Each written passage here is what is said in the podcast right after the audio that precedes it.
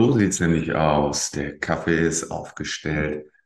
Ich habe richtig Bock und ihr dürft euch auch da wirklich freuen auf weitere richtig, richtig coole Projekte, auf coole Interviews, die eben noch folgen werden. Ich habe gerade wieder jetzt die Woche so viel ja, getan und durfte auch mit so vielen tollen Menschen auch einfach auch zusammen sein, ähm, Coaches, Mentoren und so viele ja schöne Themen auch auch noch mal angehen. Das eine oder andere habe ich heute auch noch mal im Abschluss mitgebracht. Und ähm, ja will aber vordergründig die Reihe hier auch noch mal fortsetzen, einfach auch noch mal das Thema Banken ähm, ja sterben, der Wandel in der Bankenwelt. Weil ich habe tatsächlich, als ich angefangen habe, mich mit dem Thema so ein Stück weit zu beschäftigen, komischerweise kommen jetzt von außen ja weitere Dinge ja auf mich zu, sei es jetzt eben Gespräche, sei es aber auch, ich sitze daheim, ja, sehe einen Brief, den ich bekomme und ich habe selbst ein äh, Geschäftskonto bei einer Bank und da ist dann wieder die Rede von, oh, wir haben eine Bankfusion, ja, aus der Bank und der Bank wird eine Bank und äh, deine ja, Kontodaten quasi, die IBAN ändert sich dadurch und wir haben riesen Systemumstellungen. Und da muss ich halt auch wieder in mich reinschmunzeln und ähm, davon auch, ja, möchte ich einfach auch berichten, weil es ist wirklich kein Konstrukt, von dem ich rede. Es ist brandaktuell und betrifft, glaube ich, auch viele Menschen, ja, um uns herum, sei es, wenn du selbst auch persönlich davon betroffen bist, sei es, wenn du gerade Banker bist, ja, bin ich, lege ich nicht beide Hände, aber eine Hand ins Feuer bestimmt, dass du auch von diesen, ähm, ja, Umstrukturierungsmaßnahmen, wollen wir es einfach mal nennen, betroffen bist und da will ich einfach auch nochmal reingehen, weil ich habe auch ein bisschen recherchiert, vielleicht A, woher kommt das, B, ähm, wie hat sich denn entwickelt über die Zeit? Also auch ein bisschen Zahlen, Daten, Fakten sprechen lassen, was mir gar nicht so leicht fällt, weil gerade ja, mein äh, Kompagnon, der Johannes, ja nicht mehr da ist und ich eher der aus dem Gefühl sprechenden ähm, ja, Tobias bin und ähm, ich trotzdem Zahlen mitgebracht habe. Und ja, gerade so ein bisschen wie, wie es denn ja, der Trend seit den 2000ern beispielsweise auch ist. Und ähm, das variiert tatsächlich ziemlich stark, aber ich habe mir da verschiedene Quellen mal angeschaut und da will ich einfach mal reinstarten mit euch. Ähm, Umstrukturierung erstmal generell ist ja Zusammenführung von, von Stellen, von mehreren Mitarbeiterverantwortungen, ja, von Führungskräften. Na, bedeutet weniger Führungskräfte eben dann auch, äh, werden dann auch aufgeteilt auf mehrere Mitarbeiter. Oftmals geht es auch einher. Ja, die, die, die Leute haben dann dadurch auch zwangsweise weniger Aufstiegsmöglichkeiten intern. Ja, in, in der Regel, weil einfach ja, weniger Abteilungsleiter zusammengefasst werden, auf logischerweise ja ähm, generell mehr Mitarbeiter und das führt halt einfach dazu, dass äh, ja es tendenziell klar auch immer Chancen gibt, also wo logischerweise, und das ist halt auch ganz wichtig, ja, Umstrukturierungen gemacht werden oder wo Abbaumaßnahmen gemacht werden, ja, sind das auch immer zeitgleich Chancen. Wir haben in Krisenzeiten immer auch zeitgleich Chancen. Wir haben auch in Corona ja gemerkt, dass da auch durchaus Leute ja, heraus äh, ja, kamen als Gewinner, ja, die genau diese Zeit irgendwo genutzt haben, als andere irgendwo eine gewisse Paralyse hatten. Und so kann man das eben auch ja, in, in der Situation eben sehen, in diesem Wandel eben auch sehen. Sei es vielleicht, kann doch irgendwo intern gewisse Dinge ja dann auch aufkommen, wo man dann auch in dem Umstrukturierungsprozess vielleicht dann auch ja, aufblühen kann, vielleicht dann doch auch eine neue Stelle geschaffen wird, die du, die du füllen kannst. Oder eben für dich eine Chance eben auch sein, zu sagen, alles klar, und jetzt nutze ich das, ja, und gehe vielleicht jetzt meinen eigenen Weg vielleicht jetzt auch eben raus in die weite Welt, in die vermeintliche Unsicherheit des Beraters, ähm, des ungebundenen Beraters, des Maklers, kann ja auch irgendwo sein. Und das will ich dir einfach nochmal auch mitgeben, dass eben jede Krise eben auch immer eine Chance für dich sein kann. Und kommen wir aber erstmal zurück auf das Bankensterben. Konkrete Zahlen bis 2022 habe ich mal versucht zu finden. Und es war seit den 2000ern eben so, wir hatten circa 40.000 Filialen.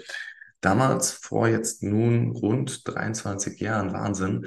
Ja, 2000 hat sich noch viel, äh, ja, näher an eigentlich, aber es ist einfach 23 Jahre her. Ja. Und dann ist es so, zehn Jahre später waren es noch 34.000 Filialen. Weitere fünf Jahre später noch 32.000 Filialen und weitere fünf Jahre später noch 28.000 Filialen. Konkretere oder neuere Zahlen habe ich nicht, aber auch da, die äh, Postbank, habe ich euch ja erzählt, will die Hälfte der Filialen schließen. Ich äh, kriege auch aus anderen Filialen, ähm, beziehungsweise auch den Brief, den ich bekommen habe, war von einer anderen Bank. Ja, ähm, blaues Logo. Die äh, möchten eben auch ja, Stellen reduzieren, beziehungsweise Filialen auch schließen, beziehungsweise auch durch die Umstrukturierungen eben Banken zusammenführen. Und äh, die Tendenz ist eben stark steigend.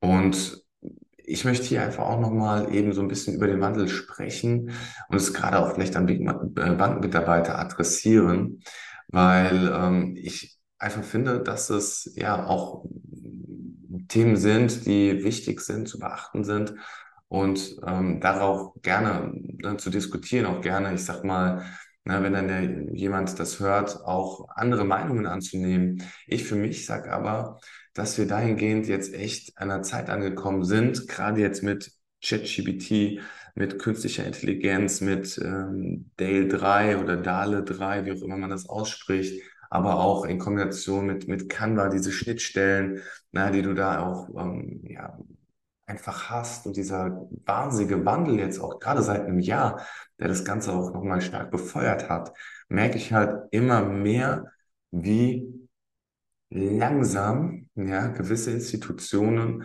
da einfach auch solche, einen solchen technologischen Wandel mitgehen können. Und das führt einfach immer mehr dazu, ja, dass einfach gerade junge Menschen ja da eben auch immer mehr sich auch umorientieren, sei es jetzt eben junge Menschen, die in der Bank sind, aber auch die sich dort möglicherweise beraten lassen wollen, weil halt nun mal immer mehr auch aufkommt, hey, ähm, ja, Ungebundenheit, ähm, Vergleiche, aber auch ja, Prozesse, ja, weil auch da ich, ich, ich weiß es, ne, Thema Datenschutz und es ist halt einfach schwierig, da gewisse Dinge auch zu übernehmen und sich für gewisse Dinge auch zu öffnen, weil da halt dann einfach ganz, ganz schnell, ganz, ganz oft Riegel vorgeschoben werden bei der Bank.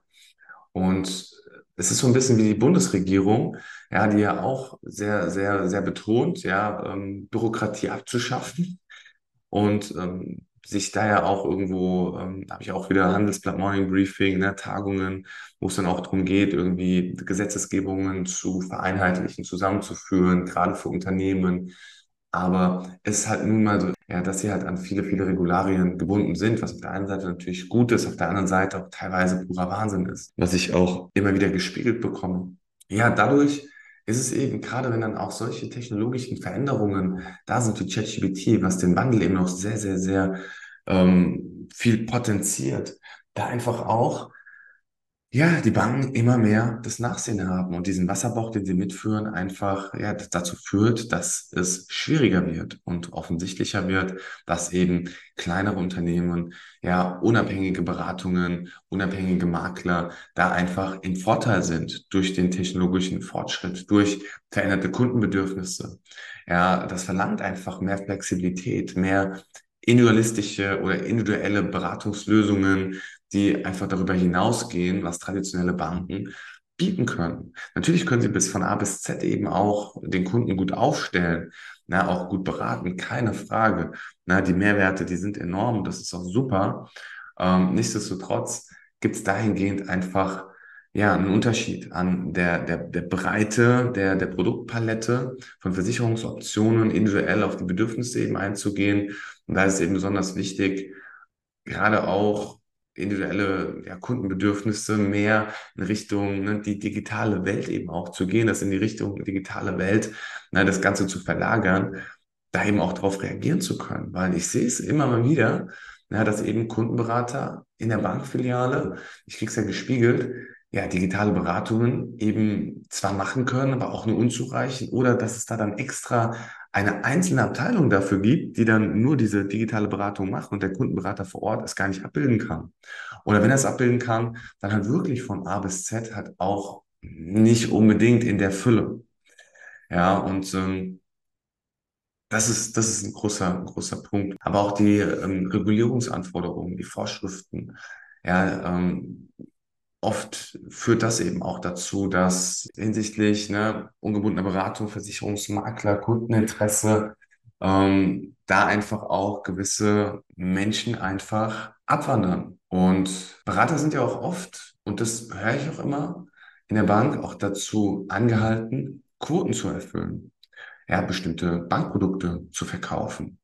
Ja, ähm, dann ist dann da mal eine Bausparwoche, dann ist dann da mal äh, der Privathaftpflicht, Freitag, keine Ahnung, jetzt überspitzt gesagt, ja, aber da gibt es immer wieder solche Events, um gewisse Produkte eben mehr zu vertreiben. Und dann liegt es einfach auf der Hand, dass da der, der, das Kundeninteresse nicht an erster Stelle stehen kann.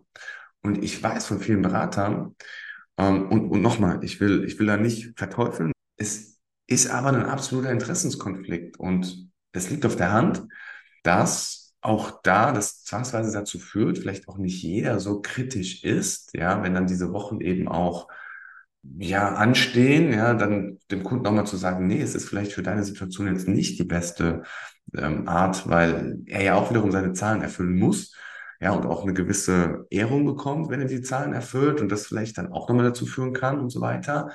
Ja, aber allein das liegt ja schon auf der Hand. Und ich frage mich halt, was ist, also der Sinn dahinter ist ja klar, ja, weil die Bank logischerweise auch irgendwo wirtschaften muss, ja, Gewinne erzielen muss.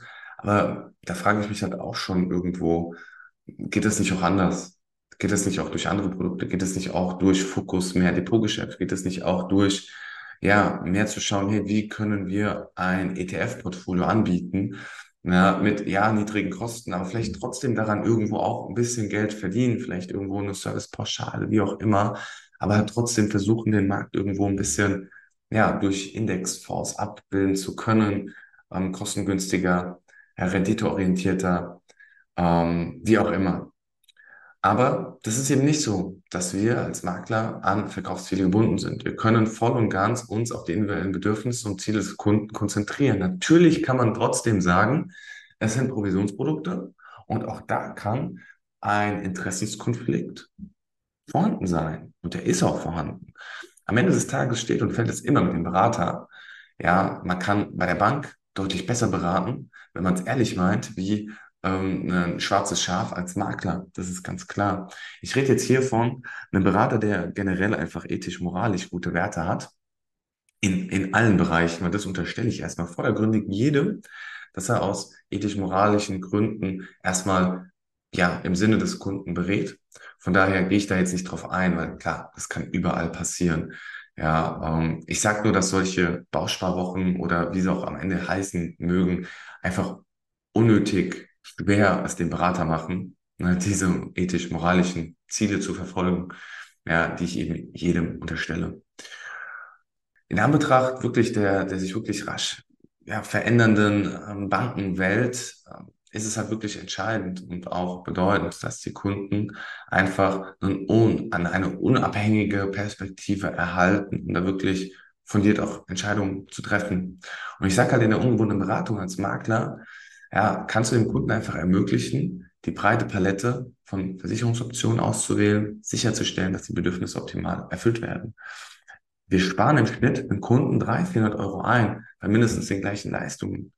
Ja, wenn er eben gerade ähm, in der gebundenen Beratung vorher gesteckt hat. Und da bringt es auch nichts, verschiedene Bündelrabatte zu haben, ähm, weil die Leistungen mal mindestens gleichwertig sind, auch die Schadensentwicklung, auch die Betreuung. Ja, das sind alles ja, Dinge, die weiterhin gegeben sind. Und da sage ich halt, ey, also ganz ehrlich, ein Kundenberater berät im Schnitt zwischen 500 und, und 2500 Kunden. Ein Kundenberater hat im Schnitt, ne, wenn er dann ausgelernt ist, auch je nachdem, Individualkundenberater 1, 2, 5 oder bei, bei einer anderen Bank ist es dann der, ähm, sind es dann äh, Vermögensberater, ja, Privatkundenberater, also da kannst du dann eben anderweitig aufsteigen aber du bekommst einen Kundenstamm überschrieben zwischen 500 und 2000, 2500 Kunden. Und die sollst du dann wirklich qualitativ hochwertig beraten können. Natürlich sind dann, auch viele Auszubildende, viele jetzt nicht wirklich beratungsintensivere Kunden dabei, aber trotzdem hat ja jeder innerhalb von einem Jahr, innerhalb von zwei Jahren kann sich so viel ändern. Und das wirklich sicherzustellen, ja, grenzt irgendwo auch an Utopie. Ja, das wirklich qualitativ hochwertig sicherzustellen, immer wieder auf die Kundenbedürfnisse auch eingehen zu können. Das ist das Erste. Das Zweite ist, ein Kundenberater hat dieses Kundenklientel und diese Quantität an Kunden und verdient 2300 netto, wo ich mir auch denke, so, what? Wenn ich das mal vergleiche mit einem Berater in der, im ungebundenen Bereich, im selbstständigen Bereich als Makler, okay, da verdiene ich das Geld mit vielleicht, keine Ahnung, 20 Kunden. Äh, jetzt mal als Zahl gesagt, aber wo ist da die Sinnhaftigkeit? Wo ist da die Fairness auch dem Berater gegenüber? Ich kann es absolut nicht nachvollziehen, muss ich ehrlich sagen.